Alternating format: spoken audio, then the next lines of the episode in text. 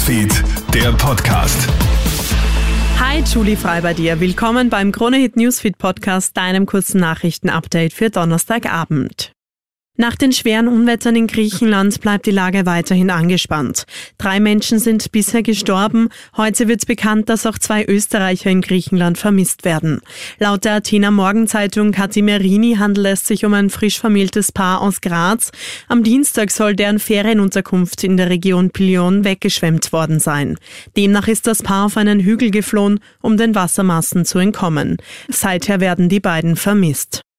Immer mehr junge Menschen haben Krebs. Das zeigt eine groß angelegte Studie, die jetzt im Fachblatt OBG Oncology erschienen ist. Demnach ist seit 1990 die Zahl der Menschen, die mit unter 50 Jahren die Krebsdiagnose bekommen, um 80 Prozent gestiegen. Die genaue Ursache dafür ist unklar. Allerdings spielen auch das Bevölkerungswachstum und die immer bessere Diagnostik eine Rolle.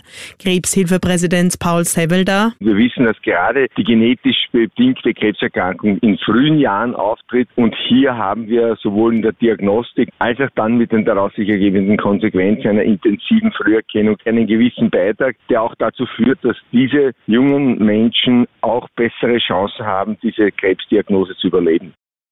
Die Sommermonate bringen schon wieder traurige Statistiken auf Österreichs Straßen.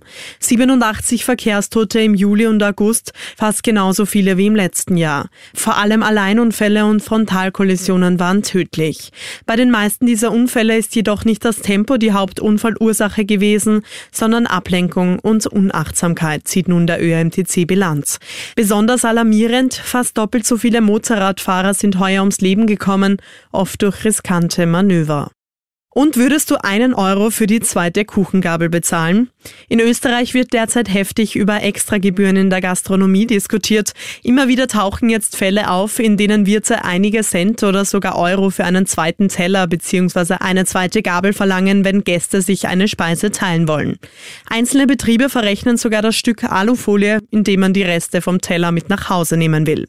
Eine Frechheit sagen viele der Gäste, andere finden die Extragebühren in Ordnung. Peter Dobczak, Obmann der Wiener Gastronomen. Die hohen Warenkosten, die Energiekosten und auch die Personalkosten haben als Resultat, dass wir noch genauer kalkulieren müssen und uns überlegen, wo können wir Kosten einsparen. Aber leider auf der anderen Seite bleibt uns nichts anderes übrig, als auch gewisse Kosten an die Gäste letztendlich weiterzugeben. Wir machen das nicht aus Jux und Tollerei, sondern weil es schlicht und ergreifend betriebswirtschaftlich notwendig ist.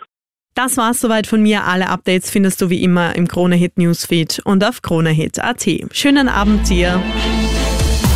Kronehit Newsfeed, der Podcast.